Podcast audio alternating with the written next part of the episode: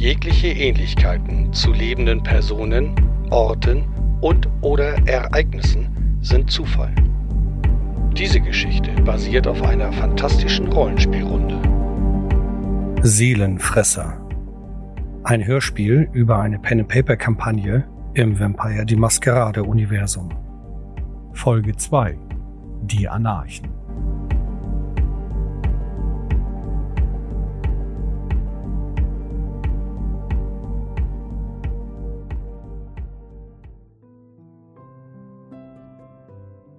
Die junge Dame hält inne. Als sie von den bisherigen Ereignissen erzählt hat, verliert sie sich in ihrer eigenen Vergangenheit. Sie erinnert sich, als sie das erste Mal diese Katakombe betreten hat. Der Geruch von kalter, abgestandener Luft. Das erhabene Gefühl, endlich diese Gänge und Räume zu betreten. In Begleitung mit der Person, zu der sie seit Beginn dieser Nacht spricht. Und sie wusste, hier war der Ort der Offenbarung. Sich noch immer in ihren Erinnerungen verloren, streicht sie mit ihren Fingern über den Boden, schließt dabei die Augen. Ein leichtes Schmunzeln breitet sich auf ihren Lippen. Dann öffnet sie ihre Augen und hat sich im Hier und Jetzt wiedergefunden.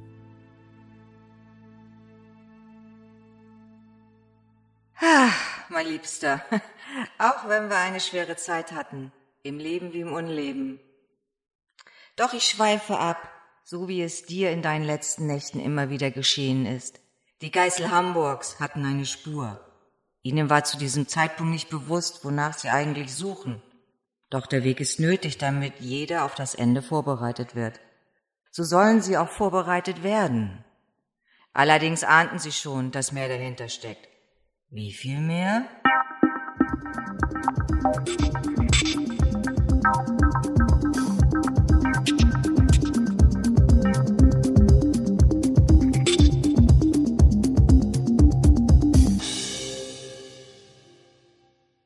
Die Geißel betrachten das Video zusammen mit dem Ghoul Michael Jannik. Dabei achtet der Gangulnik besonders auf die vermummten Angreifer, und eine Person davon scheint er anhand der Bewegungen wiederzuerkennen. Verdammte Scheiße! Ich dachte, ich werde diese Verräterin nie wiedersehen. Von Wut überwältigt, bekommen seine Augen ein rötliches Schimmern, wie es häufig bei den Gangwillen zu sehen ist. Ich glaube, ihr habt uns etwas mitzuteilen, Nick. Anstatt jedoch Jeremiah eine Antwort zu geben, wendet Nick sich bedrohlich Yannick zu. Diese Frau, die dort abgebildet ist, ist dir an ihr irgendwas aufgefallen? Hat sie irgendwas gemacht, irgendwen besonders angegriffen, irgendetwas gesagt während des, der Aktion? Dieser wirkt nun sichtlich nervös und stammelt, dass er sich weder daran erinnern kann, noch weiß, welcher der Angreifer wo sich zu welchem Zeitpunkt befand. Dass dabei Jeremiah sich hinter Yannick stellt, macht die Sache für den Ghoul nicht besser. Wen vermutest du, Nick? Ihr werdet sie nicht kennen. Das war alles vor eurer Zeit, bevor ihr nach Hamburg gekommen seid. Eine äußerst gefährliche Gangrel. Sie nennt sich Mine. Gnadenlos und lässt sich von ihren Emotionen treiben und eine. Nick ballt seine Fäuste und kämpft sichtlich mit seiner Haltung. Mein Sire, bevor sie den Verrat begangen hat mit dem Rest des Clans. Das ist eure Erzeugerin? Ja. Ich hatte gehofft, sie nie wiedersehen zu müssen, und jetzt treibt sie sich hier doch noch herum und wagt sich sogar. Diese Anarchen. Eine Anarchin, so, so. Eine solche. Eines verrät die Kamarilla und alles, woran. Wir können alle nichts für unsere Erzeuger. Ist das äh, dieser, dieser Verrat, äh, das damals passiert, als sich der gesamte Clan aus der Camarilla herausgezogen hat? Oder ist, äh ja, das, das, das, das war kurz vor der Jahrtausendwende, als der Clan beschlossen hat, dass die Camarilla nicht mehr. Äh, aber alles Unsinn. Und sie, sie wurden. haben irgendwie. Ich verstehe bis heute nicht, warum also dieser, es macht keinen Sinn. Da, da arbeitet man Jahrzehnte, Jahrhunderte lang zusammen, vertraut, um eine Struktur aufzubauen, in der die funktioniert und dann äh, nur um Chaos zu stiften und aus einer emotionalen Laune heraus letztendlich. Vielleicht sollten wir das nicht vor dem Ghoul besprechen. Ach, der wird sowieso nicht mehr allzu lange leben. Das ist nicht unsere Entscheidung. Das äh, wird seinem Herrn zustehen. Selbst wenn sein Herr ihn am Leben lässt, ihr glaubt doch nicht, dass die Anarchen ihn am Leben lassen. Die werden versuchen, ihn auszuschalten. Nick, lass uns das doch bitte woanders besprechen. Herr Nikolaus, ähm, ihr habt betont, dass ihr ein sehr gewissenhafter Bewahrer der Tradition seid. Und dementsprechend sollten wir hier auch die Domäne wahren. Wir sollten erst einmal mit Herrn Diestel darüber sprechen. Ja, seine Domäne, sein Ghoul, seine Entscheidung. Bevor wir das tun, würde ich aber trotzdem dennoch einmal gerne das Video mir noch einmal anschauen. Seht ihr, ähm, wenn wir uns diese Stelle dort hier angucken, dann fällt sehr deutlich ins Auge, dass, wenn ich das richtig gesehen habe, können wir das vielleicht in Zeitlupe abspielen? Seht ihr hier, ähm, wir hatten ja, wir hatten ja eben gerade darüber gesprochen, dass einer dieser Männer ähm, das gedrückt hat, was wir äh, meinten als Fernzünder identifiziert zu haben, da danach der Strom ausgefallen ist. Ich habe den Eindruck, dass nachdem der Fernzünder gezündet wurde, gedrückt wurde, kurz danach erschraken die anderen vier und erst dann fiel der Strom aus. Stellt sich also die Frage, warum sich die anderen vier erstens, warum haben sie sich erschrocken und warum haben sie sich vor der Explosion erschrocken? Naja, zumindest waren sie über die Explosion nicht, un nicht unterrichtet worden. Ähm, alles weitere wäre nur eine Vermutung. Also, dass dieser Plan nicht von Mine stand, kann, kann ich versichern. Ein so komplex, also sie hätte die Tür eingetreten ohne große Planung und ohne Maske. Da muss ein anderer Kopf dahinter stecken. Kennt jemand den jetzigen Baron, den wir zumindest als Baron vermuten? Nach kurzer Überlegung sammeln die vier Geißel ihre Informationen zusammen, die sie über den Baron kennen. Nick beginnt mit der Erläuterung, dass bis 2013 Waldemar Knust seinen Clan die Bruja im Rat der Erstgeborenen vertreten hat. In dem Jahr brach er nicht nur mit dem Rat, sondern auch mit der Camarilla. Er folgte den globalen Ereignissen, dass fast der gesamte Clan Bruja die Camarilla verlassen hat, nachdem es angeblich zu einem Vorfall zwischen Hadestadt und Theobel irgendwo anders in der Welt kam. Seither ist Waldemar bei den Hamburger Anarchen. In den letzten Monaten verbreitet sich immer mehr das Gerücht, Waldemar sei sogar nun der Baron der Anarchen. Gut, aber das sagt uns jetzt trotzdem etwas, dass diese, äh, diese vier anderen Personen scheinbar über den eigentlichen Zweck dieser Aktion scheinbar nicht informiert waren. Ansonsten hätten sie sich vor der, äh, vor der äh, Explosion nicht erschrocken. Nach dieser Feststellung machen sich die vier Geißel auf, um einen letzten Blick zu werfen, wo die Anarchen mit dem Auto vorgefahren sind. Mit ihren übernatürlichen Fähigkeiten wollten sie sicher gehen, dass sie nicht doch noch einen Hinweis übersehen haben. Als sie diese Untersuchung abgeschlossen haben, gingen sie mit dem Ghoul Michael Janek im Schlepptau zum Hüter dieses Elysiums, der Ventru Arnold Diesel. Auf dem Weg dorthin setzt sich der Tremere Richard etwas ab, um neben Adriana zu gehen. Gemeinsam besprachen sie etwas auf Französisch, vielleicht damit Yannick nichts vom Inhalt ihres Gespräches mitbekommt, da sie davon ausgehen, Yannick spricht kein Französisch. Adriana, est-ce que je peux te poser une question? En français? Pas très habituel, tu n'y penses pas? Oui, je sais, mais il faut que cette chose soit comprise seulement par nous deux. Ah, je vois. Eh bien, vas-y. Excellent. Alors ça concerne ce monsieur malheureux ici, ce monsieur Yannick, oder damit die anderen beiden Geißel, vor allem der traditionstreue Nick, nichts von ihrem Gespräch mitbekommt. Der Tremere Richard weiß, wer welche Sprache von ihrem Klüngel beherrscht. Da der Name Yannick während des Dialogs fiel, ist es klar, über welches Thema sie tatsächlich reden. Nur was das genau beinhaltet, das bleibt unter den beiden. Nick führt die Gruppe zielsicher zum Büro des Vantru. Als Kenner der Elysien in Hamburg war er schon einige Male hier und kennt den Weg.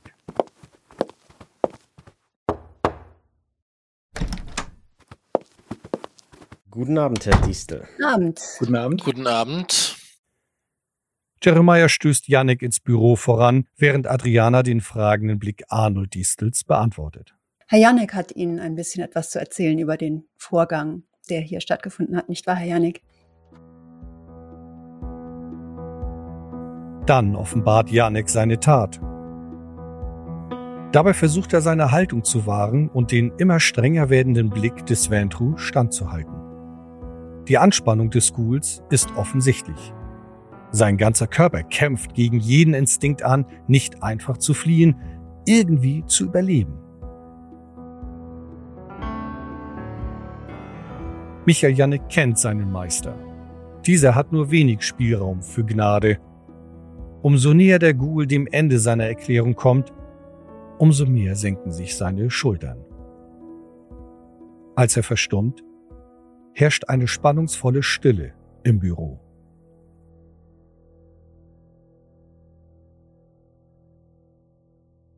Man muss, man muss ähm, lobend erwähnen, dass er, zumindest äh, konnte ich das in meinen ähm, Untersuchungen auch noch einmal erkennen, er sehr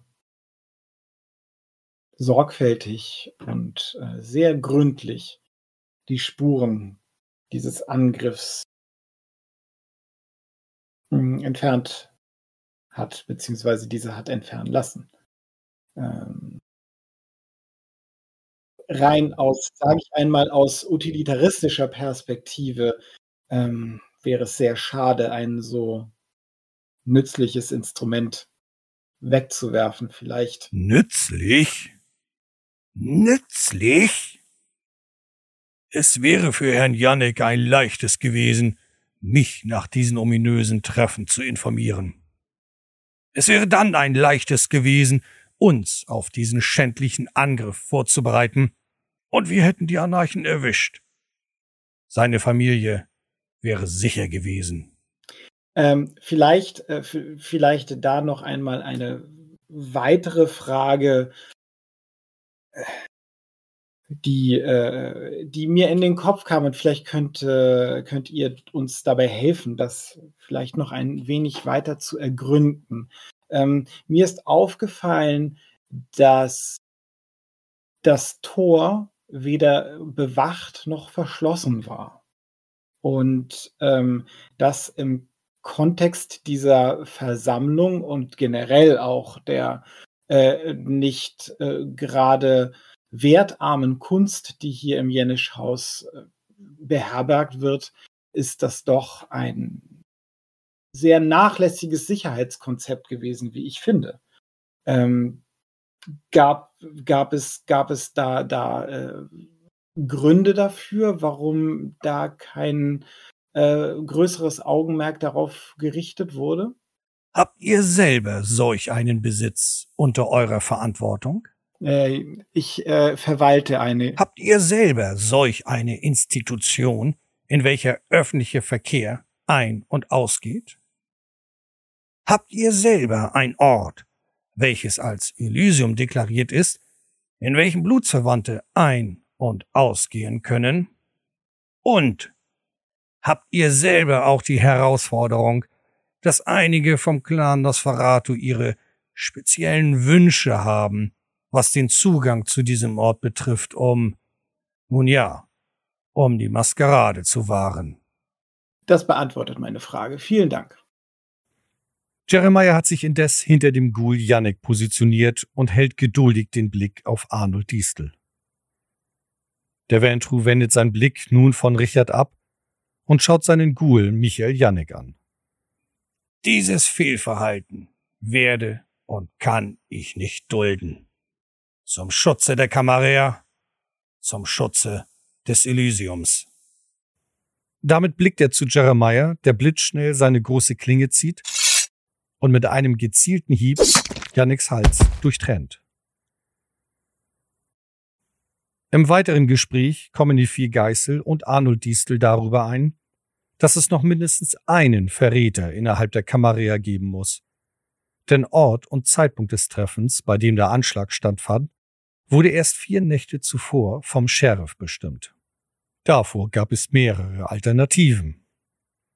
Da jedoch Michael Janek vorher schon bedroht wurde, wussten offensichtlich die Anarchen, an welchem Ort das Treffen stattfindet, noch bevor die offizielle Entscheidung getroffen wurde.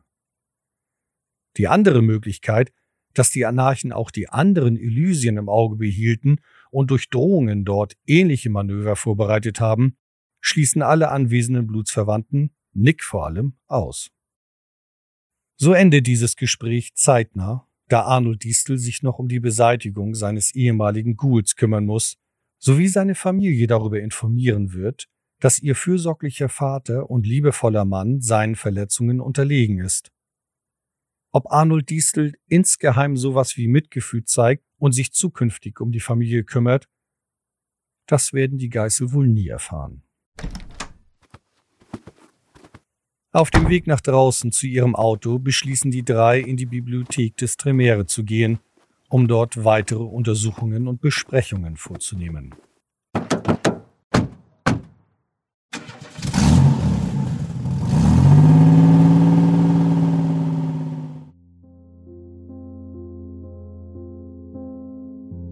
Richard von Savani ist nicht wirklich der Besitzer dieser Bibliothek. Tatsächlich ist er nur der Kurator. Die in Camarilla-Domain weltweit bekannte Toriador und Archäologin Carmelita Nielsen hat in vielen Städten ihre Sammlung an Wissen verstreut. Und in Hamburg liegt dieses Wissen in den Händen von dem Tremere Richard.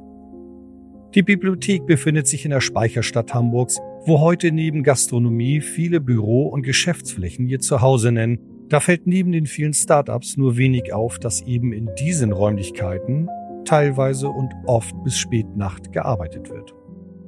Hier finden sich die vier Geißel also ein, um mit den wenigen Informationen die Spur weiter zu verfolgen.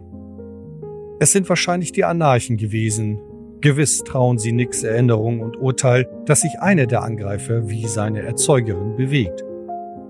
Dennoch sind sich auch alle vier bewusst, dass dies noch keine Fakten sind. Im Innern kommt der Anwalt in Nick hoch. Er muss auf sich achten und sein Urteilsvermögen nicht von seinem Groll gegen die Anarchen und seiner Erzeugerin ablenken lassen. Dann haben sie noch die Patronenhülse, welche Richard im Museum gefunden hat. Eine gemeinsame Untersuchung mit Adriana, die sich mit Schusswaffen besser auskennt als der Tremere, macht klar, dass es sich um eine 9 mm Halbautomatik oder Automatik-Handfeuerwaffe handelt. Die Schleichspuren des Laufes können Sie zwar klar hervorheben, doch um damit etwas anzufangen, brauchen Sie den Lauf der Waffe. Parallel dazu sucht Jeremiah nach dem Namen, welche Sie von Yannick erfahren haben, Ahmed Shah. Es dauert nicht lange und da wird der Banu Hakim fündig. Es handelt sich hierbei um einen Kfz-Händler in Hamburg. Etwas später beschließt Jeremiah, den direkten Weg zu gehen und ruft bei diesem Geschäft an.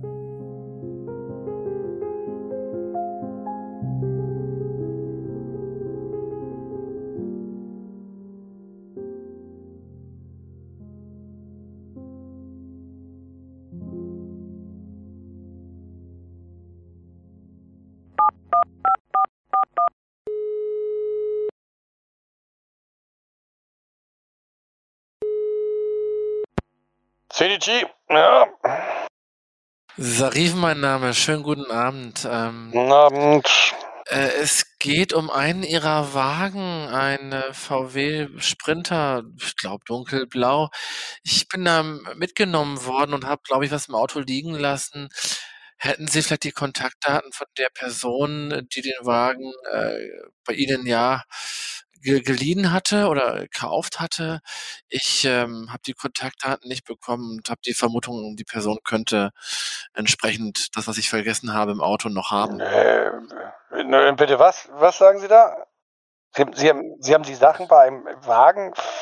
Ja, also ich weiß, äh, dass äh, ein Wagen bei Ihnen äh, erstanden worden ist oder geliehen worden ist und äh, weil die Person hat darüber erzählt, als sie, sie mich mitgenommen hat und ähm, Jetzt hat's aber die äh, ich was mit dem Wagen vergessen, aber die ich weiß nicht, äh Und was was für ein Auto?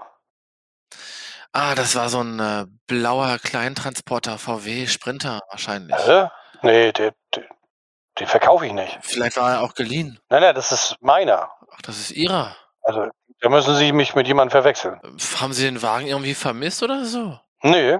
Sind Sie sich sicher? Ja, das st steht hier. Okay, alles klar. Ähm, merkwürdig. Aber okay, alles klar. Ähm, dann äh, entschuldigen Sie die Störung. Ja, klar, gerne. Okay, ich weiß, wo der Wagen steht, aber scheinbar haben Sie ihn sich nur ausgeliehen, ohne dass der Besitzer es wusste. Oder es ist ein geheimes Versteck der Anarchen in Hamburg und sie sind jetzt vorgewarnt. Absteige der Anarchen, aber das wäre eigentlich. Also so offensichtliche Dinge tun die doch auch nicht. So dumm kann man doch nicht sein. Naja, die Frage ist ja, ob es wirklich die Anarchen sind, die hinter der ganzen Sache stehen oder ob die Anarchen nicht auch nur benutzt werden von irgendjemandem. Denn äh, wir wissen immer noch nicht, was das eigentliche Ziel ist. Es ist nicht gesagt, dass es ein Ziel der Anarchen ist. Ich denke, du denkst da viel zu komplex, aber natürlich können die Anarchen mit ihren begrenzten Verständnissen manipuliert werden. Ich würde gerne die Möglichkeit haben, da ein bisschen etwas zu erfahren über das, was die Anarchen zumindest denken, was dahinter steht. Wäre es möglich, Nick, weißt du, wie man Kontakt mit jemandem von ihnen aufnehmen könnte? Es tut mir leid, dass ich dich das fragen muss. Es wäre aber wirklich sehr hilfreich. Will von denen eigentlich niemanden wiedersehen. Überhaupt nicht, auf gar keinen Fall. Aber vielleicht gibt es eine Möglichkeit. Ich sage nicht, dass es funktioniert. Eine Möglichkeit, wie man jemanden von den Anarchen treffen könnte. Aber das wäre an einem Ort, in den ihr nicht reinkommt. Wo wäre das? Der Altonaer Volkspark. Der Altonaer Volkspark ist ein großer Park in Hamburg. Unter den Blutsverwandten der Stadt ist allgemein bekannt, dass ein Aufenthalt dort gefährlich sein kann. Ein Vampir, genauer gesagt ein Gangrel, der einfach als Gärtner in der Gesellschaft der Vampire bekannt ist, hat sich diesen Park als seine Domäne gesichert.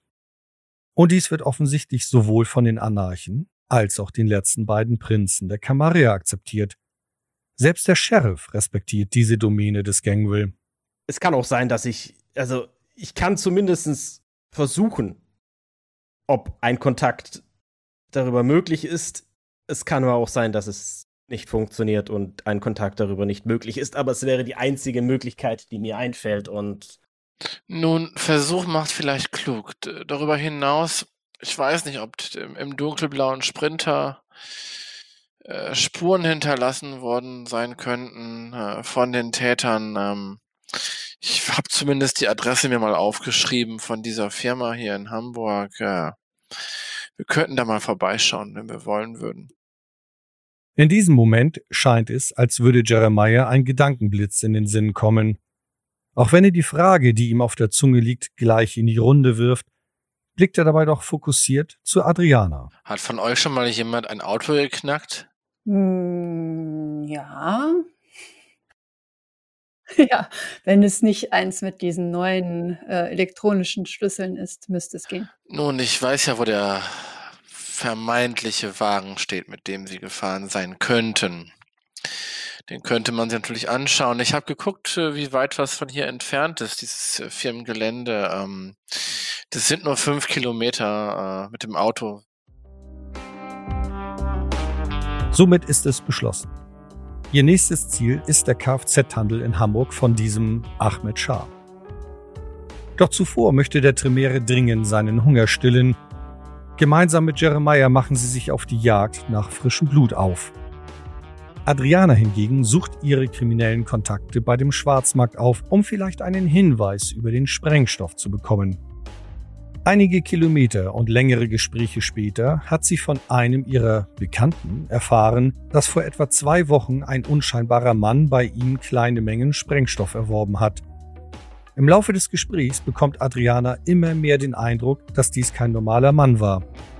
Die Personenbeschreibung klingt ähnlich wie die von Yannick, völlig oberflächlich.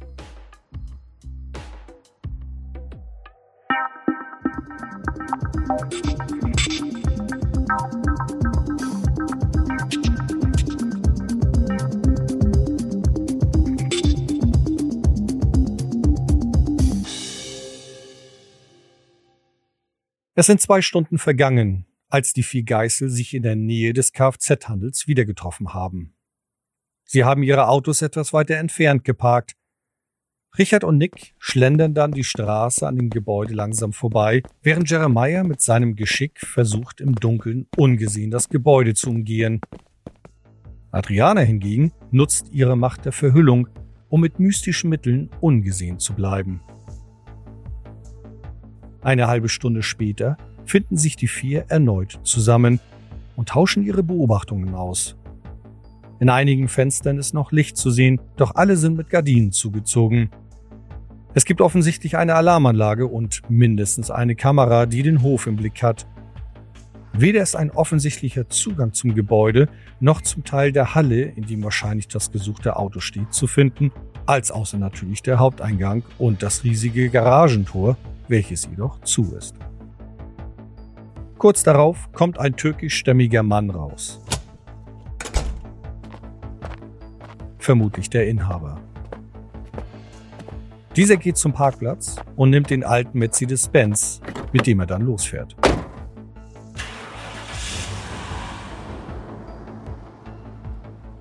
Doch weiterhin ist Licht in einigen Fenstern zu sehen. Die Geißel sind sich unsicher, was sie nun tun sollen. Da kommt Richard eine Idee. Er nimmt den Umweg über eine Nachbarstraße, um auf die Hinterseite des Gebäudes zu gelangen. Sowohl auf dem Weg dorthin als auch auf der Rückseite hält er Ausschau nach nach Hinweisen. Er spielt dabei auf die Ikonografie, welche viele Blutsverwandten nutzen, um geheime Botschaften und Informationen zu vermitteln. Und scheinbar ist er fündig geworden. Nur wenige Momente auf der Rückseite brauchte es, als Richard dann zügig den Rückweg antritt. Den Umweg zurückgehend bewegt sich Richard, der von Jeremiah begleitet wird, auf Nick zu.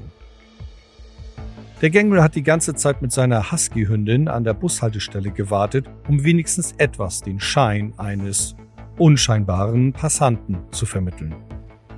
Die drei Männer sind sich sicher, dass die verhüllte Adriana auch irgendwo in der Nähe ist. An der Bushaltestelle angekommen, erklärt Richard, was er entdeckt hat.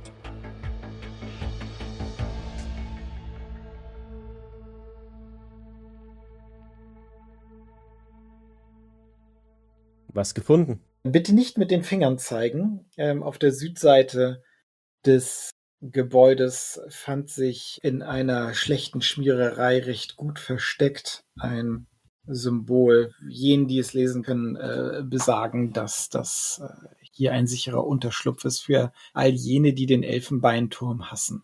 Also etwas, was, was nur Anarchen lesen können. Nun ja, also wenn man wenn man äh, die, sag ich mal, den, den, den, den, äh, nein, natürlich nicht. Nun gut. Das ist ja schon mal eine interessante Erkenntnis. Ja, nun ja, also äh, was wir hier äh, haben, ist wahrscheinlich die Zuflucht dieses Anarchenklüngels, das den Angriff durchgeführt hat. Dementsprechend sollten wir uns mit der Information möglichst schnell zurückziehen, um eine unvorbereitete Konfrontation, in der wir wahrscheinlich den kürzeren ziehen würden, um der aus dem Weg zu gehen. Könnte das wenn das der gleiche, dann könnte sie vielleicht hier sein. Meinst du Mine? Ja. In diesem Moment blickt Jeremiah auf sein Handy, zuckt unmerklich zusammen und dreht sich zu den anderen beiden. Wir müssen sehen, dass wir hier wegkommen. Adriana hat mir geschrieben, da ist eine Person, die scheint uns gerade zu fotografieren. Wie sieht sie aus? Das hat sie nicht beschrieben in der SMS, aber das ist äh, eine unseres Schlages. Daraufhin machen sich die drei Geißel zu ihren Autos auf. Adriana verweilt hier noch eine Weile, um die Person weiter im Auge zu behalten. Es gibt einige Kräfte, die auf mystischem Wege dafür sorgen, dass man selber unentdeckt bleibt. Adriana verfügt nicht nur über diese Kraft, sondern auch über eine Vampirmacht, um solche Kräfte zu durchschauen. Das ist auch der Grund, weswegen sie diese Person entdeckt hat die an der Ecke des Gebäudes von dem Kfz-Handel die drei an der Bushaltestelle beobachtet. Kurz darauf zieht diese Person ihr Handy und hält es auf die drei Geißel gerichtet. Vermutlich, um ein Video oder Fotos zu machen.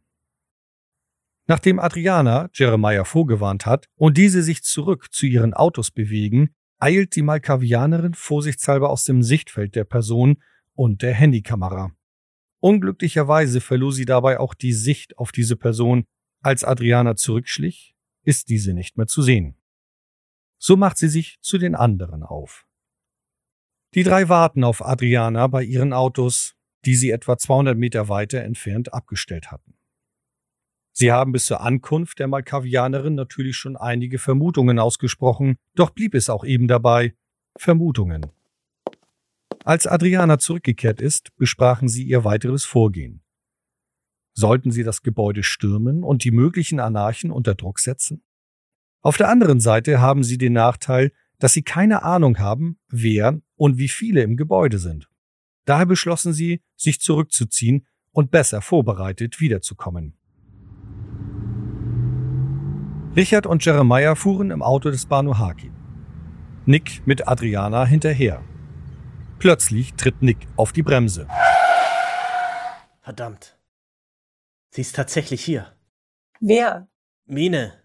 Sofort kommt der Hass in Nick wieder hoch. Seine Hände quetschen das Lenkrad und unter der Kraft der Blutsverwandten ächzt es lautstark. Vorsicht mit dem Auto bitte. Wo ist sie? Ihr, ihr Famulus ist da, die, die, diese Elster. Nick, ist es jetzt äh, Mines Famulus? Ja. Hm. Du wolltest sie doch treffen. Ja, das ist richtig. Meinst du, sie möchte mit dir sprechen? Also ich weiß nicht, ob wir es überleben, aber wenn ich mich da hinstelle, wird sie bestimmt kommen. Wir könnten es versuchen. Dann wissen sie auf jeden Fall, dass wir wissen, wo sie Das wissen sie vermutlich ohnehin. Wir können uns ja irgendwo hinstellen, wo auch Menschen sind. Ich weiß jetzt nicht, ob das äh, wirklich ein Schutz wäre oder eher einfach nur gefährlich für die Menschen. Du weißt doch, dass Anarchen nicht ganz so auf die Maskerade bedacht sind wie wir. Dann ist es keine gute Idee. Mittlerweile hat Jeremiah sein Auto gestoppt und ist zusammen mit Richard in Richtung Nick und Adriana gegangen. Die letzten Worte haben sie noch aufgeschnappt, genügend, dass der Tremere seine Meinung dazu geben kann.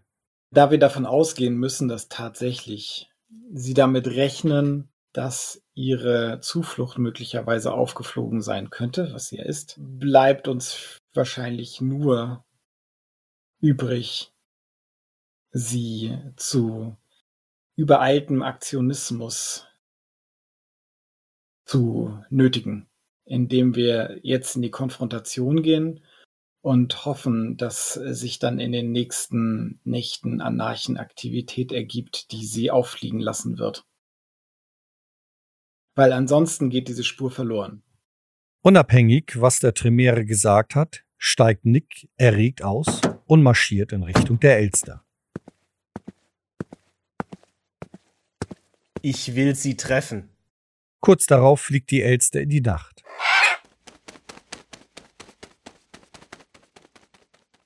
Einige Augenblicke bleibt Nick noch stehen, mit den Rücken in Richtung der anderen drei. Diese, teilweise an das Auto gelehnt, warten ab. Sie wissen, wenn Nick so aufgewühlt ist, müssen sie geduldig sein. Man könnte meinen, etwas Bruja-Blut fließt durch seine Adern. Allerdings haben die drei Geister ihn noch nie zuvor so aufgewühlt gesehen. Es trifft ihn wohl sehr hart. Schließlich dreht er sich um und geht auf die drei zu.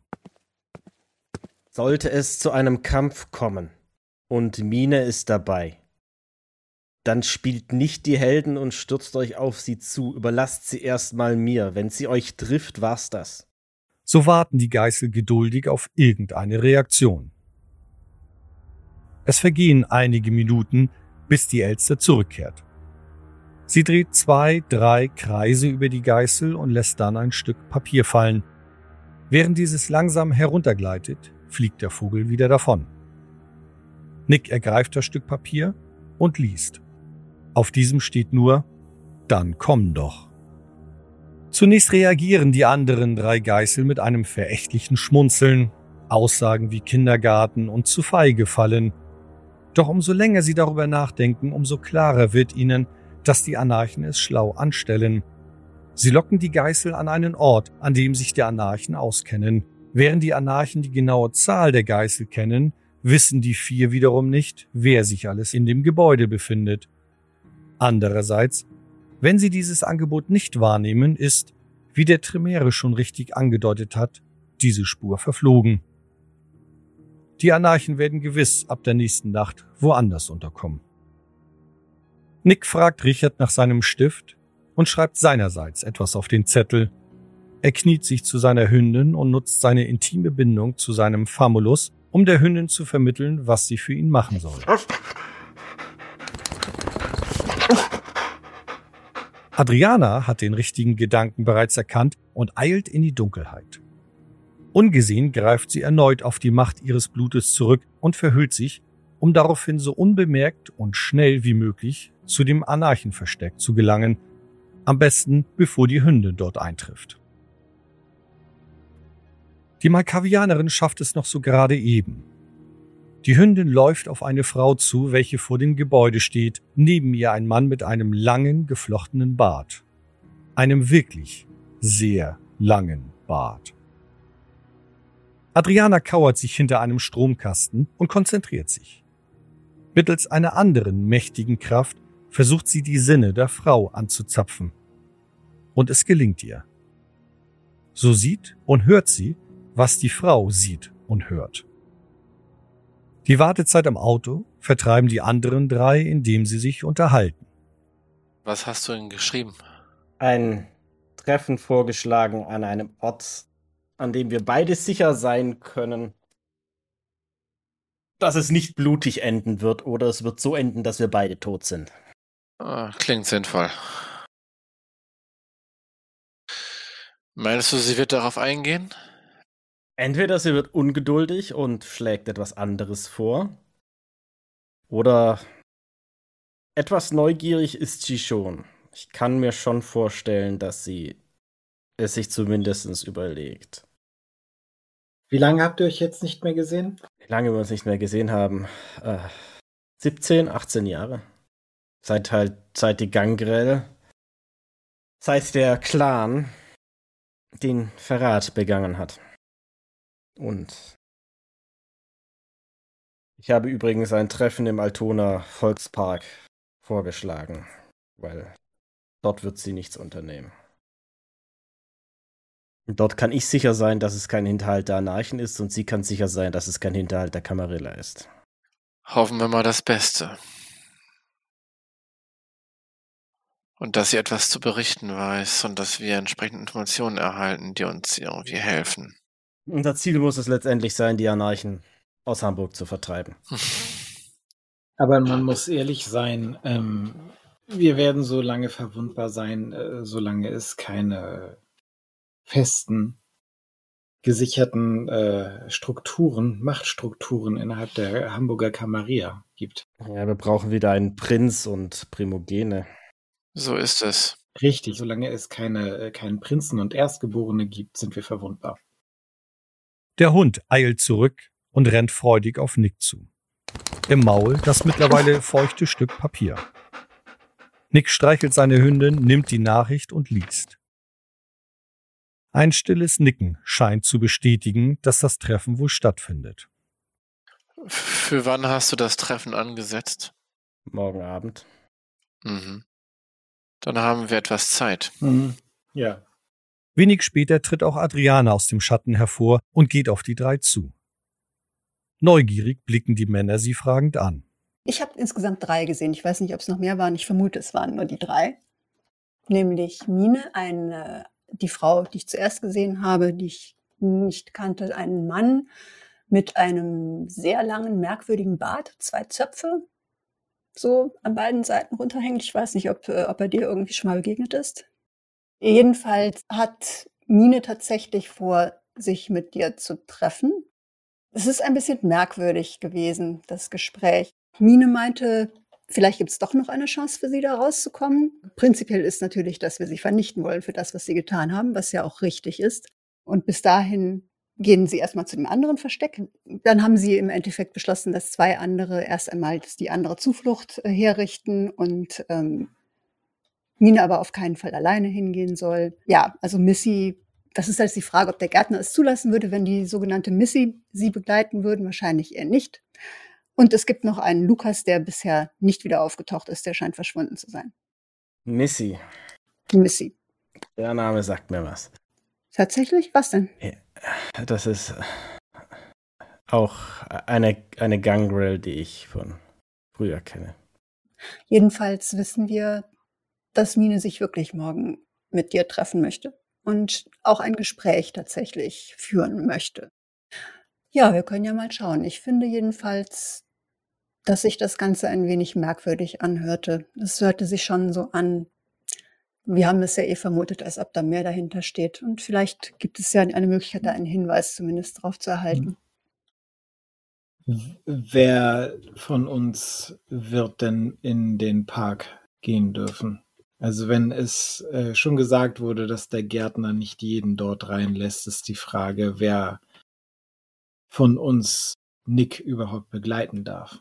Wenn keiner von euch eingeladen wurde von ihm, wird keiner von euch rein dürfen.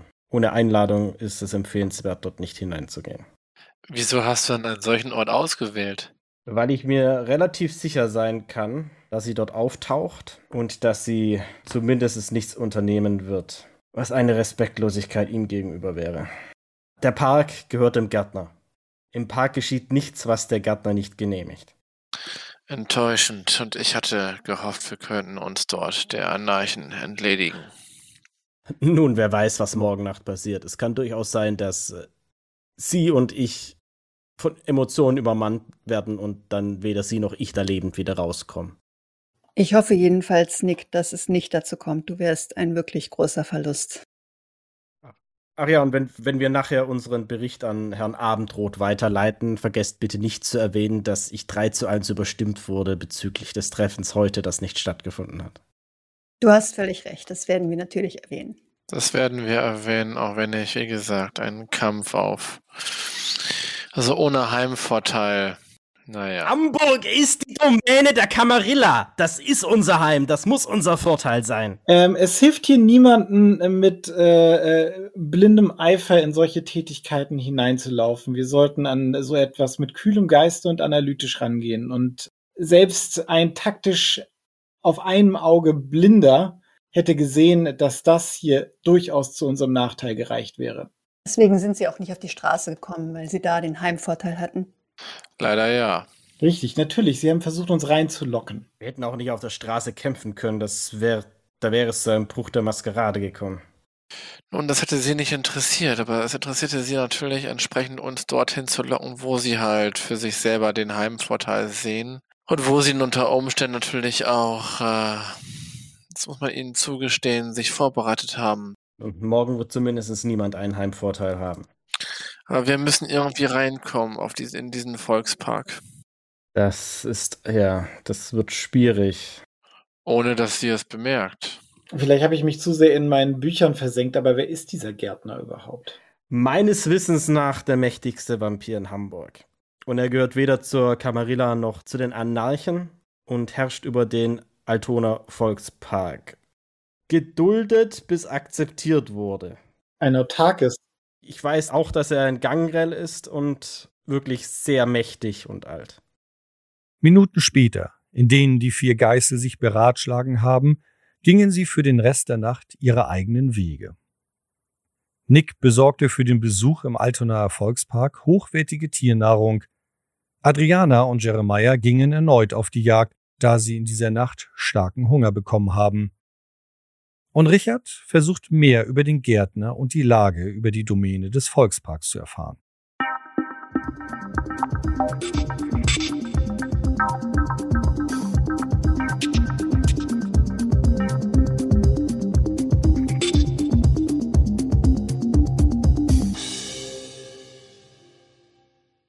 Schließlich neigt sich diese Nacht dem Ende und die vier treffen sich in ihrer gemeinsamen Zuflucht, um Schutz und Ruhe vor der Sonne am Tage zu haben.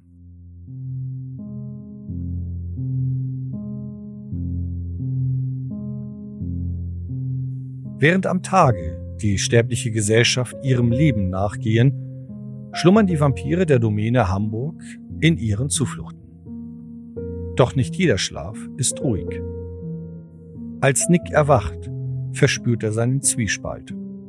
Auf der einen Seite steht er loyal der Camarilla und ihren Traditionen gegenüber. Nicht nur als Geißel der Stadt, die für das Grobe zuständig sind, um die Ordnung der Camarilla aufrechtzuerhalten, sondern vielmehr aufgrund seiner eigenen Weltsicht über die Gesellschaft der Blutsverwandte hatte ein schlechtes Gewissen bekommen. Das Klüngel hatte gestern die Zuflucht der Anarchen entdeckt, zumindest von einem Anarchenklüngel. Es war die Gelegenheit, diese anzugreifen und aus der Stadt zu werfen oder noch Schlimmeres. Doch hat die Mehrheit der Geißel sich gegen einen Angriff entschieden. Man sei zu unvorbereitet gewesen, man müsse klug und taktisch vorgehen. Waren das Ausreden von Feiglingen? Nick hatte bisher seine Klüngelmitglieder als nicht so furchtsam empfunden. Selbst das jüngste Mitglied, Richard, der, obwohl er jedem Kampf aus dem Weg gehen möchte, dennoch bisher für die Kamera einstand. Und das ohne jeglichen Zweifel. Doch diese Art der Zweifel nagen nun in Nick. Selbst als er in dieser neuen Nacht erwacht. Er sucht nach Argumenten und fand schließlich welche. Opfer müssen erbracht werden, für das große Ganze musste Einzelne zurückstecken. Es war die richtige Entscheidung. Es muss die richtige Entscheidung gewesen sein. Dennoch und ohne dem Bewusstsein nix nagt diese getroffene Wahl an seinen Moralvorstellungen.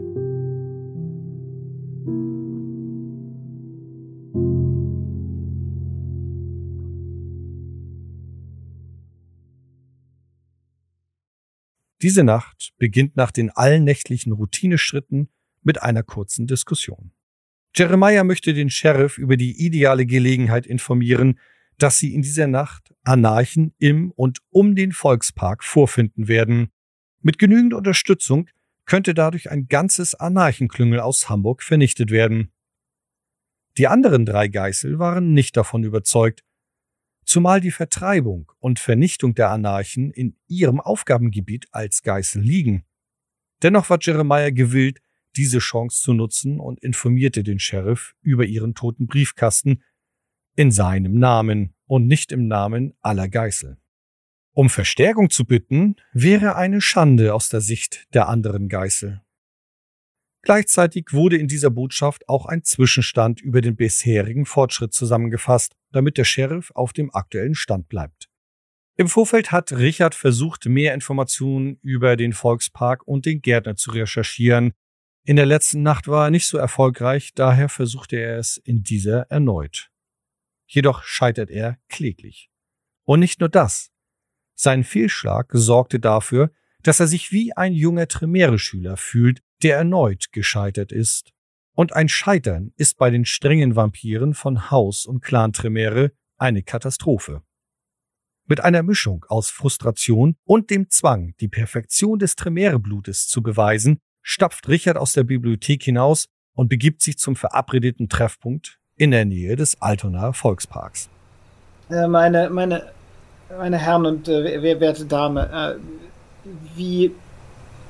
Ähm, wer, wer möchte sich jetzt mit dieser Frau Mine denn jetzt nun im Park treffen? Möchten ist vielleicht ein großes Wort, aber ich werde mich mit ihr treffen. Ja, ihr macht das jetzt, ja? Ja, so war das gedacht. Dann, dann kommt mal mit. Ich habe mir nämlich was überlegt und äh, das möchte ich mit dir besprechen.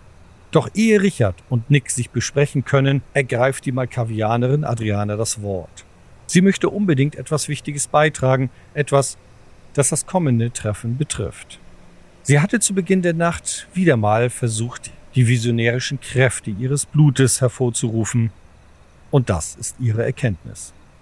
Es ist vielleicht ein bisschen allgemein, aber ich glaube, es könnte dennoch nützlich sein, vor allem für dich, Nick. Wie wir alle wissen, es ist eine brisante Situation. Es ist auch alles ein bisschen schwierig im Moment, ähm, was so ja, die Zukunft angeht, aber es hängt am seidenen Faden und wir müssen sorgfältig sein, wir müssen vorsichtig sein, dass der Faden nicht reißt. Nick, ich denke, dass vor allem du daran denken solltest, denn dann machen wir wirklich Fortschritt und werden etwas erkennen, was uns zumindest zum Teil überraschen wird. Außerdem, was ich die ganze Zeit schon gesagt habe, es sind hier nicht nur die Anarchen und wir involviert, es gibt hier noch eine dritte Fraktion, die mit äh, hineinspielt.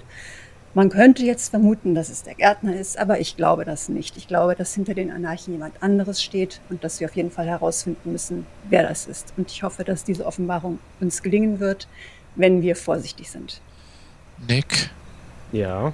ich werde in deiner Reichweite bleiben. Ich denke, mit meinen Fähigkeiten kann ich ein Stück weit für deine Sicherheit sorgen, vielleicht.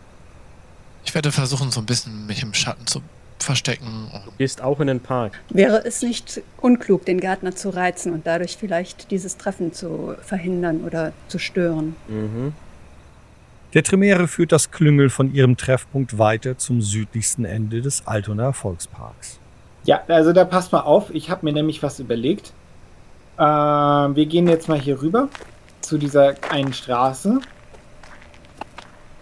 Seht ihr, wenn wir jetzt jetzt hier hinstellen und äh, seht ihr, wenn wir, wenn ihr da jetzt sehr weit hineinguckt zwischen diese, den Bereich zwischen der Hecke, dann kann man von hier aus direkt auf die große Wiese schauen.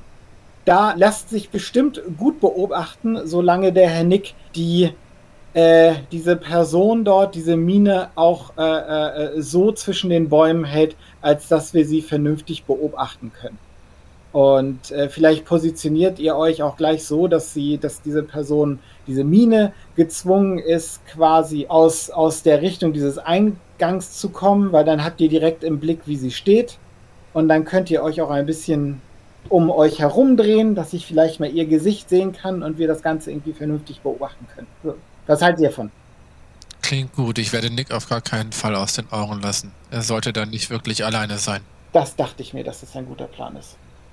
Das ist ein guter Plan, nur Jeremiah, ähm, möchtest du ihn wirklich in den Park hinein begleiten? Ich halte das für riskanter, als wenn wir hier draußen warten. Nick ist in dem Park nicht gefährdet. Im, Im Park sollte mir nichts geschehen. Also sie wird, sie wird, sie wird nichts machen, was eine Respektlosigkeit gegenüber dem Gärtner wäre. Und ich werde zumindest versuchen, einen Posten zu beziehen, wo ich ihn sehen kann. Außerhalb des Parks oder innerhalb des Parks? Das müssen wir sehen, wie gut man da entsprechend äh, an die Grenze des Parks heranschreiten kann. Ich möchte einfach nur nicht, dass wir den Faden zerreißen. Wir können hier wirkliche Erkenntnisse sammeln. Und wenn wir den Gärtner reizen, äh, dann kann uns das eigentlich nicht helfen. Können wir möglicherweise hier, Nick, einen Knopf ins Ohr reinsetzen, als dass wir dir vielleicht irgendwie Anweisungen geben können, wie du dich bewegst? Ein Knopf ins Ohr. Wenn ich von der Position außerhalb des Parks aus einen Blick auf Mine werfen kann, dann ist das so etwas ähnliches wie ein Knopf im Ohr. Dann kann ich euch auch mitteilen, was gesagt wird.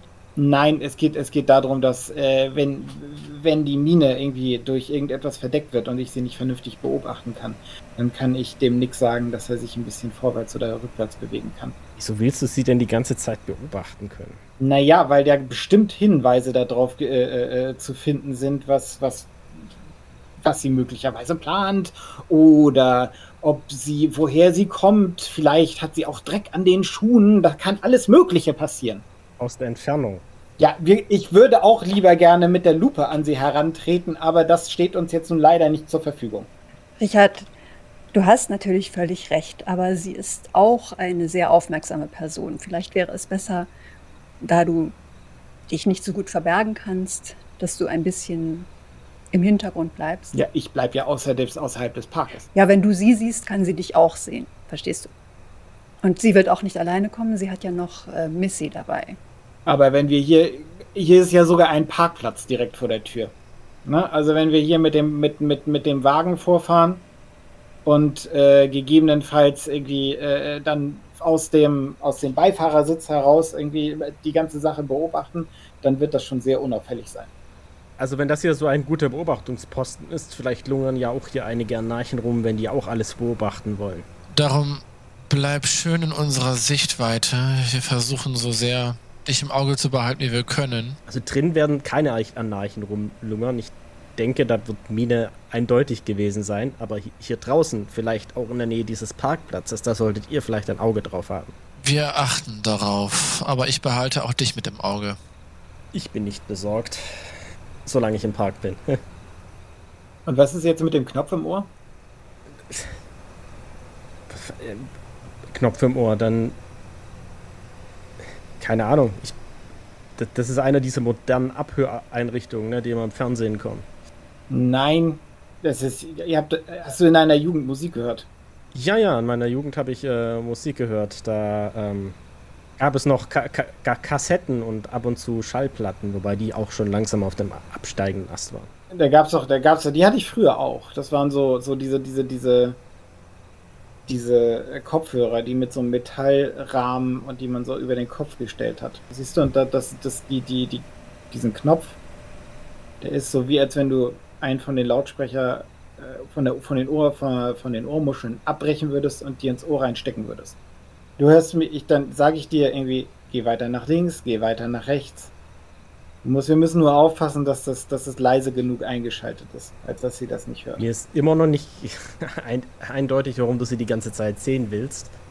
Aber, ähm. Ja, wenn ich sie nicht sehen kann, dann ist es ja alles komplett nutzlos. Nein, Nick trifft sich mit ihr.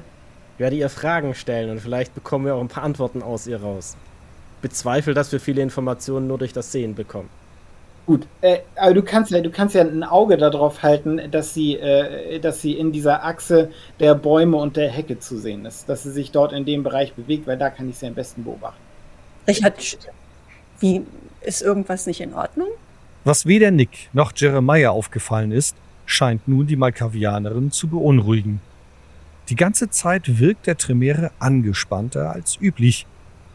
Dass ihn noch immer der Wunsch nach Perfektion antreibt, ist zu diesem Zeitpunkt keinem klar, wahrscheinlich noch nicht einmal dem Tremere selber.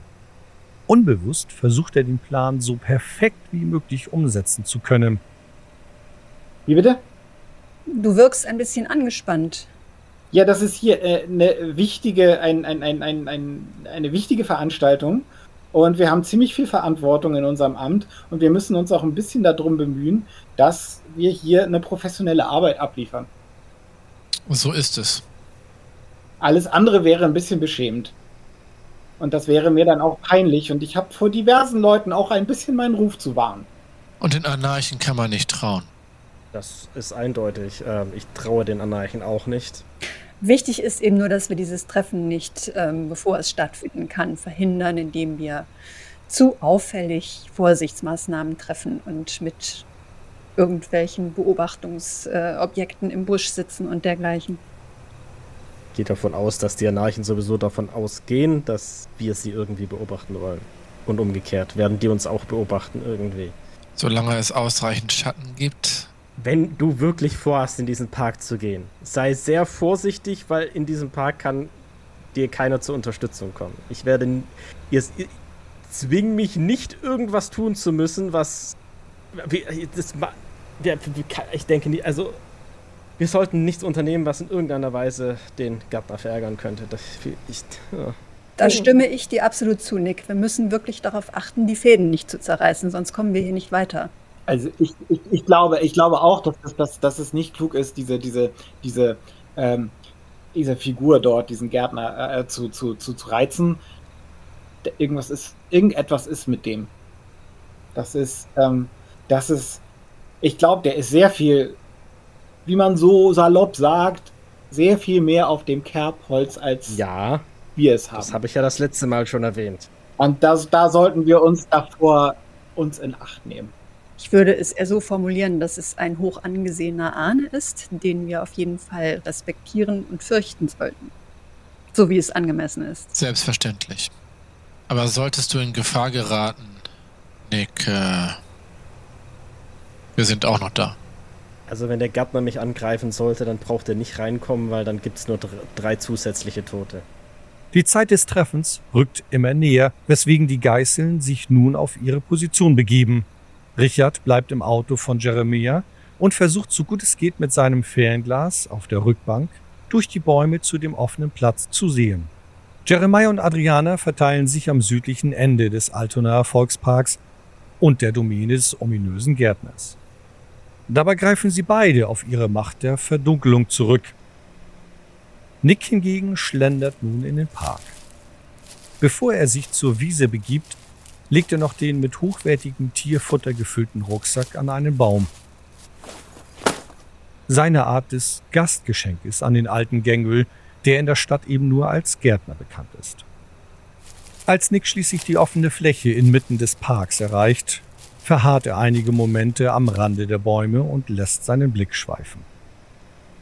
Dann geht er mutigen Schrittes hervor, mit der Gewissheit, dass keiner so dumm ist, einen Kampf in der Domäne des Gängelan anzuzetteln. Kaum hat Nick die offene Wiese betreten, kommen auch Mine und Missy auf der gegenüberliegenden Seite hervor. Mit langsamen und vorsichtigen Schritten gehen beide Parteien aufeinander zu. Dabei fällt Nick auf, dass Missy die gefürchteten Klauen der Gängel hat wachsen lassen. Er vermutet, dies habe sie nur zur Vorsicht getan und nicht mit der Absicht, ihn anzugreifen. Seine Vermutung wird sich bewahrheiten. Als Mine in das Sichtfeld von Adriana kommt, konzentriert sie sich und setzt ihr Blut ein für ihre mächtige Kraft der Vampirdisziplin Auspex. Sie versucht abermals, sich mit den Sinnen von Mine zu verbinden. Keine ungefährliche Aktion, da die Chance besteht, das Opfer bekommt etwas davon mit. Doch Adriana hat schon ihre Erfahrung damit gemacht und sie hofft einfach darauf, dass Mine wieder über die Mächte verfügt, so eine Beeinflussung mitzubekommen, noch die nötige Erfahrung hat, das irgendwie zu spüren. Immerhin hat es in der gestrigen Nacht ja auch schon funktioniert. Und es gelingt ihr dieses Mal erneut, so teilt die Malkavianerin nun die Sinne mit Mine, der Erzeugerin von Nick. Während Adriana mit ihrem Plan Erfolg hat und quasi dem Gespräch direkt beiwohnen kann, gelingt es Jeremiah leider nicht so wie gewollt, die ganze Szene im Auge zu behalten. Er kann nur Schemen erkennen und sich umpositionieren ist zu riskant, wenn er seine Tarnung nicht auffliegen lassen will. Der Asamit ist in den Kräften der Verdunklung noch nicht so gut geschult, weswegen es ihm nur möglich ist, auf mystische Weise unentdeckt zu bleiben, solange er im Dunkeln still stehen bleibt. Richard hingegen hat eine sehr gute Position. Offensichtlich geht sein Plan nicht nur auf, sondern hält sich Nick auch an die verabredete Position. Doch der Blick auf dieses Treffen hat für Richard einen hohen Preis. Der Tremere ist so glücklich über den bisherigen Verlauf, dass er einfach zu viel will. Er bekommt nicht mit, wie sehr er auf der Rückbank immer weiter voranrutscht, um vielleicht doch noch mehr sehen zu können. So weit, dass irgendwann die Heckscheibe im Weg ist, was sie nicht stört. Was er auch nicht spürt, sein Tier im Innern hingegen schon.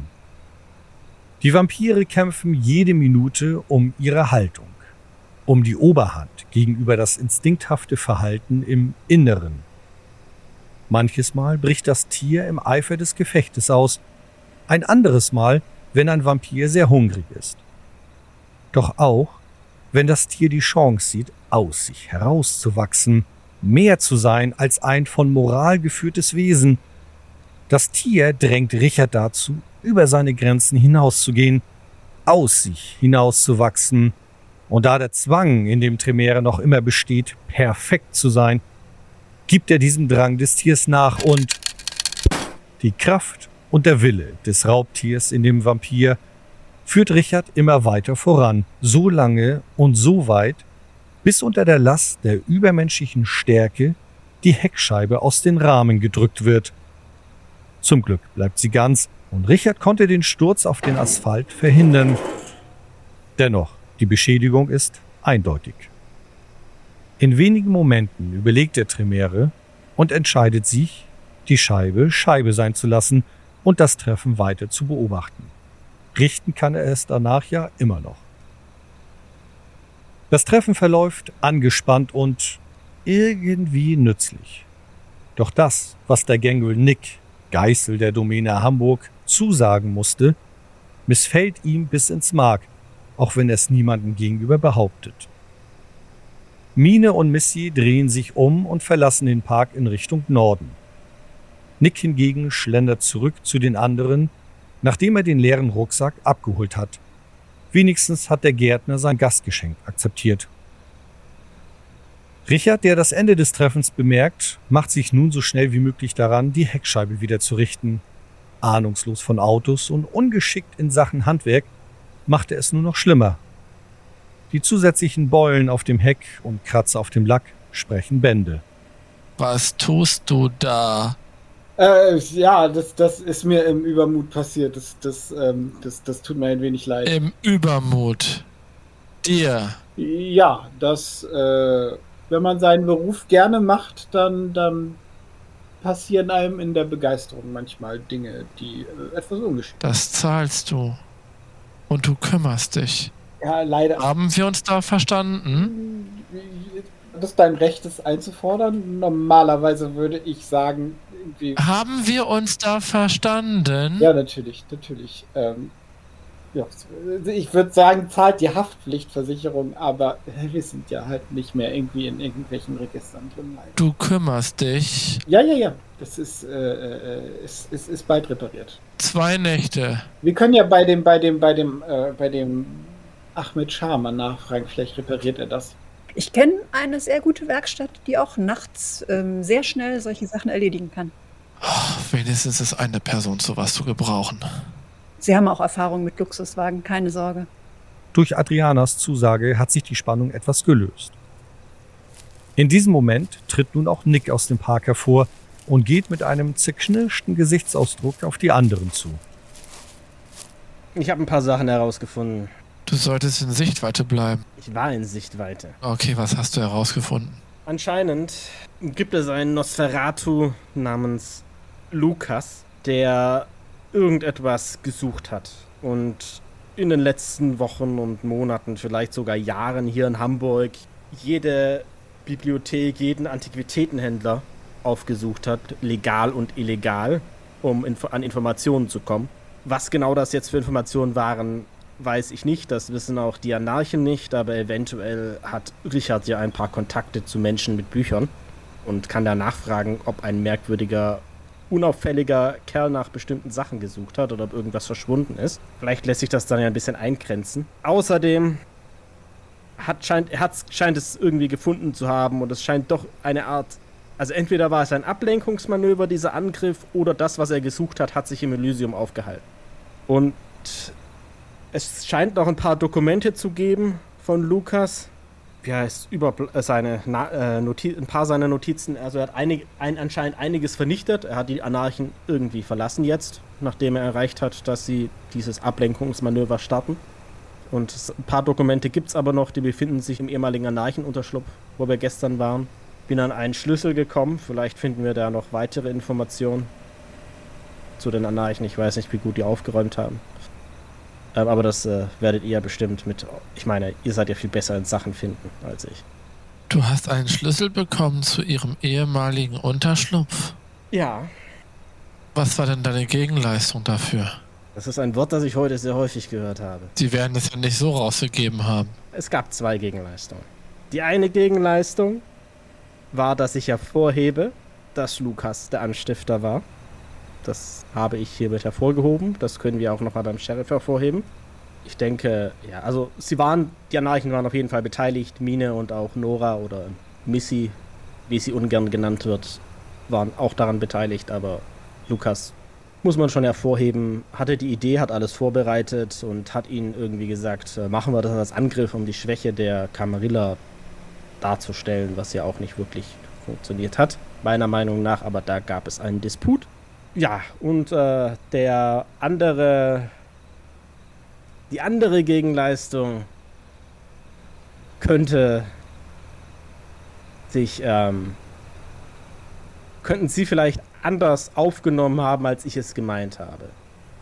Sie haben verlangt, dass ich Sie in Ruhe lasse. Also Sie haben, Sie haben zu mir gesagt, äh, uns da nur, die, da nur sie beiden da waren, verstehe ich unter uns oder euch die beiden. Das heißt, das schließt juristisch gesehen die, den Rest der Anarchen nicht ein. Sollten wir also irgendwas über die Anarchen herausfinden, kann ich mich, also werde ich gerne etwas gegen die anderen Anarchen übernehmen, aber ihr werdet euch dann um Missy und äh, Mine kümmern müssen. Mit euren rechtlichen Spitzfindigkeiten ist es mir eigentlich relativ gleich.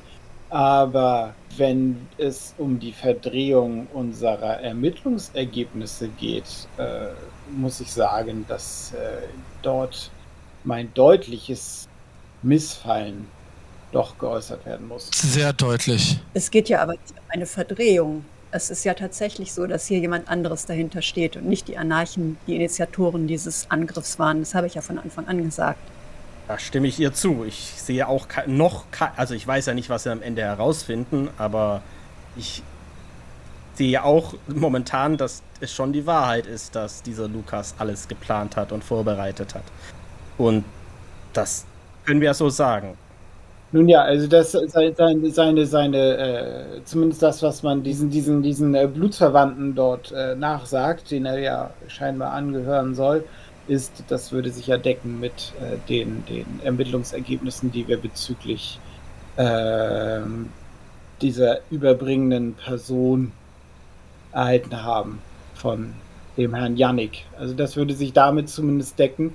Nichtsdestotrotz ist es ja so, dass zumindest äh, war das deine Reaktion auf die Sachen, die wir auf den Videobändern gesehen haben, dass äh, deine Zeugerin dort äh, beteiligt gewesen ist. Also die war ja eindeutig dabei, hast du ja gesagt. Habe ich denn gesagt, wir sollen verheimlichen, dass sie dabei war? Das habe ich nicht gesagt. Ich habe nur, ich habe nur gesagt, wir heben hervor. Also ich hebe hervor. Ich habe nicht gesagt, ihr hebt hervor. Ich habe gesagt, ich hebe hervor, dass Lukas der Anstifter war und alles geplant, eingefädelt hat und irgend diesen Vorteil daraus gezogen hat. Gut, das ist jetzt Spekulation. Ähm, das ist das, was Sie mir gesagt haben.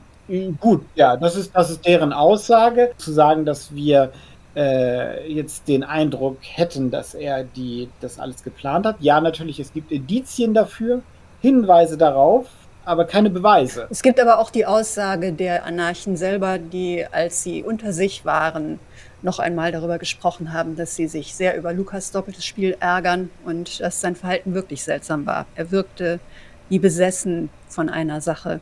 Also ich denke, da ist wirklich noch etwas im Spiel. Die Malkavianerin spielt auf ihre bekannte Fähigkeit zurück, die Sinne anderer zu nutzen.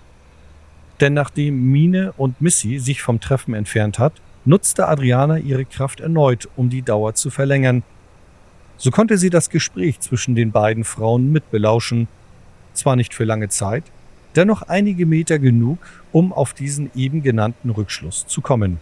Ja, aber das ist jetzt natürlich in dem Kontext des Treffens gesagt worden. Also da ist Wahrheitsgehalt natürlich äh, anzuzweifeln. Also ich meine jetzt nicht das, was Sie Nick gegenüber gesagt haben. Ich meinte das, was Sie nach dem Treffen mit Nick im Gespräch mit sich selbst, als Sie nicht mehr in Hörweite waren, gesagt haben.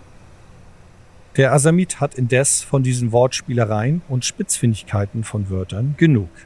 Er geht mit einer ernsten Miene auf Nick zu. Doch du hast vorhin gesagt, dass wir entsprechend einen Lukas hervorheben sollen vor dem Sheriff. Du erwartest also wirklich von uns, der Geißel der Camarilla, dass wir uns zum Sprachrohr von zwei Anarchen machen, bei denen du dich jetzt als Geißel der Camarilla sozusagen aus der Arbeit rausgenommen hast, die wir gegen die Anarchen zu verrichten haben? Was ist das denn bitte für ein Opfer? Jeremiah, er hat eine sehr wichtige Information mit einem sehr geringen Preis erkauft. Erstens, werfe mir nicht vor, dass ich in irgendeiner Weise, dass ich jemals, dass ich irgendwie in irgendeiner Weise gegen die Kamarilla oder gegen die Geißel handeln würde. Zweitens, ein Hervorheben ist nicht das Verheimlichen von irgendetwas. Natürlich haben die beiden damit zu tun. Und was ist dabei, wenn wir, wenn wir, wenn wir von der Annahme ausgehen, dass sie erstmal die Wahrheit gesagt haben? Klar, sie können lügen. Wenn wir später herausfinden, dass wir lügen, können wir das offensichtlich ansprechen, weil dann gilt ja die Vereinbarung sowieso nicht. Ich habe in keiner Weise, in keiner Weise gegen die Kamarilla gehandelt. Das sehe ich irgendwie dann doch anders, mein lieber Nick. Und wenn wir schon einmal, wenn wir schon einmal von Handeln der Kamarilla und der Geißel sprechen, ja?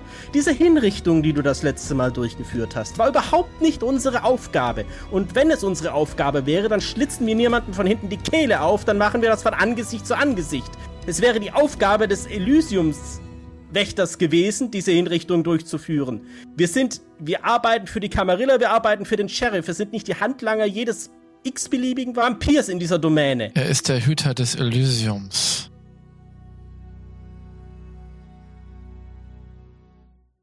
Adriana und Jeremiah kennen den Nick gut genug, um zu wissen, dass sie nun sehr genau aufpassen müssen. Wenn der Camarilla-treue Gangwill in solch einer Rage rutscht, dann ist Vorsicht walten zu lassen. Und selbst wenn Nick recht schnell wieder seine Fassung erlangt hat, so ist den beiden klar, dass ein Hauch der Emotionen noch immer im untoten Herzen des Gangwill verweilt. Richard selber ist sich dem nicht bewusst, kann jedoch das Verhalten aller Anwesenden gut genug deuten, um zu erkennen, was zu tun ist nämlich ruhig bleiben. Wenn ich jetzt noch mal ein anderes Thema einwerfen dürfte, wollen wir nicht zuerst einmal die Informationen einholen, die uns versprochen worden sind, bevor wir uns hier selbst zerfleischen. Äh, ja, ich, ich denke auch, dass vielleicht sollten wir jetzt, äh, äh, wir haben jetzt den Vorteil, dass wir zumindest eine gute Belüftung im Auto haben. Vielleicht kühlt es die Gemüter ein wenig. Er sollte hoffen, dass die Anarchen wirklich gelogen haben. Also ich werde vor dem Sheriff entsprechend nicht lügen und auch niemanden hervorheben, auch wenn es irgendwelche Anarchen verlangen, auf die wir erst recht nicht hören sollten, nicht wahr? Also ich muss, muss auch der, ähm, der Offenheit halber betonen, dass ich mich in der Rolle des Ermittlers hier an auch meine ähm, wissenschaftliche Integrität gebunden fühle. Ja, das ist ja auch niemals von irgendjemandem etwas anderes gefordert worden. Warum streitet ihr euch überhaupt? Wir haben alle dasselbe Ziel. Also lasst uns jetzt das Ziel. Es, es gibt doch gar nichts. Was gibt es zu diskutieren? Ich, stimme Adriana zu. Ich, was gibt es hier zu diskutieren? Ich habe doch nie von irgendjemandem verlangt, dass er lügen soll. Überlassen wir das Urteil dann vielleicht doch dem Sheriff an dieser Stelle. Gute Idee. Es gibt in diesem Moment jetzt wirklich Wichtigeres zu tun. Also, was haltet ihr davon, wenn ich erst einmal äh, das Auto abschleppen lasse, zur Werkstatt schleppen lasse und wir fahren in meinem Auto weiter, um diese Informationen einzuholen. Einverstanden? Nun gut. Hervorragend. Das Wesen eines Vampirs ist stets mit Vorsicht zu genießen. Ein kleiner Funke reicht manches Mal aus, dass ein Klüngel von Blutsverwandten kurz davor steht, sich an die Kehle zu gehen. Bisher haben es die Geißel immer wieder geschafft, rechtzeitig von dieser Klinge zu springen und sich wieder zu fokussieren. Wie viele Male wird es noch geben? Wann ist es einmal zu viel? Wie dem auch sei, Adriana tätigt einige Anrufe zu ihrem Netzwerk in der kriminellen Szene, um das beschädigte Auto von Jeremiah abschleppen und reparieren zu lassen. Das wird Richard einiges kosten. Vielleicht ergibt sich bald eine Gelegenheit der Wiedergutmachung. Schließlich steigen die vier Geißel in das Auto der Malkavianerin und sie fahren los. Das Ziel Ahmed Schahs Werkstatt. Äh, vielleicht, vielleicht noch eine kurze, kurze Frage. Ähm, diese zweite Frau, die dort aufgetaucht ist, ähm, äh, um wen handelte es sich dabei? Ähm, Nora Berg. Sie wird Missy genannt. Sie, sie ist ähm, auch eine Gangrel, war früher Mitglied der Camarilla und man könnte sagen, sie. Also, Missy ist auch ihre vampirische Mutter. Also, man könnte sagen, eine Art größere Schwester, je nachdem, wie man, welche Worte man nennen möchte. Hat auch die Camarilla verraten. Ähm, ist es eure Großerzeugerin? Deine Großerzeugerin? Mine ist mal eine Erzeugerin. Nora ist auch von ihr erzeugt worden. Ist es eure, eure wie nennt man sowas? Schwester? Ja, das, das, hängt davon ab, welche Worte du suchst. Blutschwester? Mitkind? Keine Ahnung, wie man das nennt. Mit, Mitkind ist ein sehr schöner, neutraler Ausdruck. Vielen Dank dafür. Mitkind. Mit dem Schlüssel, den Nick von Mine erhalten hat, ist ein Hineinkommen in die Werkstatt kein Problem. Ein anderes stellt sich jedoch Nick. Kurz vor dem Eintritt verharrt er. Die anderen drei können nicht erkennen, was es ist, vermuten jedoch, er schaut sich nach Gefahren um. Tatsächlich ringt der Gangwill erneut um seine Fassung, dieses Mal jedoch nicht ausgelöst von anderen oder durch Drohungen. Seine Ideologie blockiert ihn gerade. Er ist sehr territorial veranlagt und respektiert die Gebiete anderer. Einfach so in das Reich eines anderen zu treten entspricht nicht seinem Ehrgefühl. Einem ihm Unbekannten Ahmed gehört dieses Gebäude und ohne seine Erlaubnis, dieses zu betreten, käme Nick nie in den Sinn. Andererseits hat Missy ihm den Schlüssel aus freien Stücken gegeben. Daher ist der Moment, in dem der Gangrel um seine Fassung ringt, nur von kurzer Dauer und er betritt die Räumlichkeiten. In geübter Manier durchstreifen die vier Geißel die ehemalige Zuflucht der Anarchen. Ihnen ist klar, dass Mine und ihr Klüngel sich bereits einen anderen Unterschlupf gesucht haben. Daher hoffen sie auch nicht viel zu finden. Die Räumlichkeiten sind von außen nicht so zu erkennen, wie sie von innen gesichert sind. Es ist zwar nicht schön, jedoch sehr zweckmäßig. Und ganz offensichtlich sind einige der Räume die Verstecke und Schlafstätten von Vampiren. Stahlversteckte Wände, lichtundurchlässige Rouleaus und ausgeklügelte Verriegelungssysteme an den Türen. In einem der Räume finden sich die von Missy erwähnten Notizen. Die meisten Zettel und Papiere hat Lukas in einem Metalleimer verbrannt. Nick ist bei der Suche keine Hilfe. Das ist auch nicht sein Spezialgebiet, ebenso wie Adriana. Doch Jeremiah und Richard entdecken etwas Interessantes. In den Überresten einiger Zettel im Eimer finden sie genügend, um zu verstehen, dass Lukas auf der Suche nach Antiquitäten und Buchhändler war. Einen nach dem anderen, den der Nosferatu-Anarch gefunden hat, wurde durchgestrichen. Wie bereits Mine und Missy Nick gegenüber erwähnt hat, war Lukas auf der Suche nach etwas Wichtigem. In diesem Zusammenhang klapperte er nach und nach diese Antiquitäten und Buchhändler ab. Ein Eintrag wurde nicht durchgestrichen, stattdessen umkreist. Daneben steht eine Hamburger Telefonnummer. Jeremiah kann mit dieser Bezeichnung, welche umkreist wurde, nichts anfangen. Richard hingegen, das, was dort steht, lässt den Tremere abwesend wirken. Richard noch da? Ja, äh, verzeihen, ich musste meine Gedanken sortieren. Er blättert in seinem Notizbuch hin und her, kratzt sich am Kopf und wirkt sehr nachdenklich. Jeremiah bleibt geduldig und will den Tremeren in seinem Denken nicht ablenken. Auch die anderen beiden Geißeln merken, dass Richard etwas auf der Spur gekommen ist. Sie treten ruhig heran und blicken auf den Zettel. Auch sie lesen nun den eingekreisten Text. Markus altes Zeugs. Dieser Name, dieses, diese, diese Formulierung, die erinnert mich an irgendetwas. Das Pseudonym eines, eines, äh, eines Händlers in Hamburg beziehungsweise es ist kein richtiger Händler, es ist eher so jemand interessante Kuriositäten der Blutsverwandten Interessenten zuschiebt. Es ist auch niemand, der jetzt wirklich, sag ich mal, eine, eine, eine wissenschaftliche Reputation hätte oder, oder dergleichen oder überhaupt äh, im Antiquitätensektor wirklich einen guten Ruf genießen würde, sondern das ist eher jemand, der, ich würde ihn am ehesten ein, ein Trödelhändler zu den Historien und Mythen der Blutsverwandten nennen. Und äh, mir ist zu Ohren gekommen, dass er dünnen Blutes sein soll. Dünnblütige. Ein Phänomen innerhalb der Gesellschaft der Blutsverwandten, welches in den letzten Jahren immer öfter in Erscheinung tritt. Es handelt sich dabei um sehr junge Vampire, dessen Blut so dünn ist, dass sie in den Augen der meisten Blutsverwandten gar nicht als Vampire zu bezeichnen sind. Es kursieren viele Legenden und Gerüchte um sie. Sie sollen sich am Tage bewegen können, weswegen sie mancherorts als Daywalker bezeichnet werden. Sie beherrschen angeblich keine der typischen Vampirkräfte, dafür jedoch über seltsame Elixiere und Tränke, die sie für erstaunliche Dinge nutzen. Doch viel entscheidender ist der Umstand, dass alte Schriften und Überlieferungen der Blutsverwandten diese Dünnblütigen als ein schlechtes Omen, ein Vorbote Gehennas sehen. Aus diesem Grunde werden die Dünnblütigen durch die Camarilla gebrandmarkt und mit Argusaugen beobachtet, wenn sie Glück haben. In den meisten Domänen der Camarilla werden die Dünnblütigen wie Verachtete gejagt und vernichtet.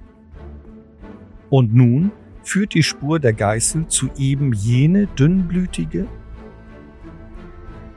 Insgeheim hoffen einige von ihnen wahrscheinlich, dass es bei einem Gerücht bleibt und nicht der Wahrheit entspricht.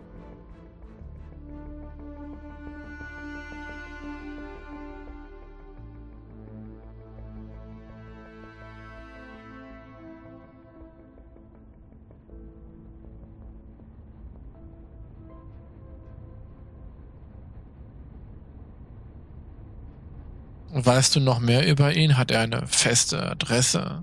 Nein. Ich weiß nicht, wo in Hamburg man ihn finden kann, zumindest jetzt nicht auf die Schnelle. Nun, wir haben ja eine Nummer zumindest, nicht wahr? Ja, Ich kann sagen, dass ich sehr großes Interesse daran habe, einige Historien und Mythen ein bisschen näher zu beleuchten. wie gesagt, es sind Kuriositäten. Es ist jetzt nicht so, dass wir uns auf einen Historiker oder professionellen Antiquitätenhändler zu bewegen. Ich glaube, ich kenne diese Art von Händler. Also es muss ja irgendetwas sein, das in irgendeiner Weise sehr mächtig oder gefährlich ist, wenn er das alles auf sich nimmt und einen Angriff der Anarchen auf die Camarilla plant. Ihr sprecht von diesem Lukas. Ja. Was er da auch sucht, ist entweder sehr mächtig oder sehr gefährlich. Im schlimmsten Fall irgendwas Sabbatisches. Jeremiah nimmt diese Notiz und reicht sie an Adriana weiter. Lass deinen Charme spielen.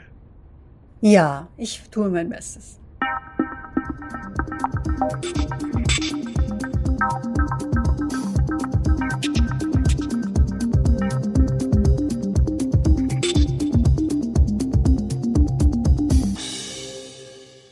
Zu deiner Zeit gab es diese Dünnblütigen nicht. Und egal, wie sehr du dich in den Jahrhunderten verändert hast, wie sehr angeblich ich dich verändert habe, du hättest sie gejagt und in Scharen vernichtet. Doch stimmen die Legenden? Ist es wahr, dass sie böse Vorboten sind? Oder sind sie vielleicht die Zukunft? Ist das dünne Blut vielleicht eine Weiterentwicklung des vampirischen Wesens? Sind sie unsere Zukunft? Vielleicht sind es doch nur Gerüchte, aufgestellt von denen, die befürchten, ihre Macht zu verlieren. Für mich spielt es jedoch keine Rolle, was dieser Händler nun wirklich ist, ob er ein Dünnblütiger ist oder etwas anderes. Viel interessanter ist das, was dieser Lukas von ihm wollte. Nicht das, was du denkst. Etwas völlig anderes. Etwas völlig anderes.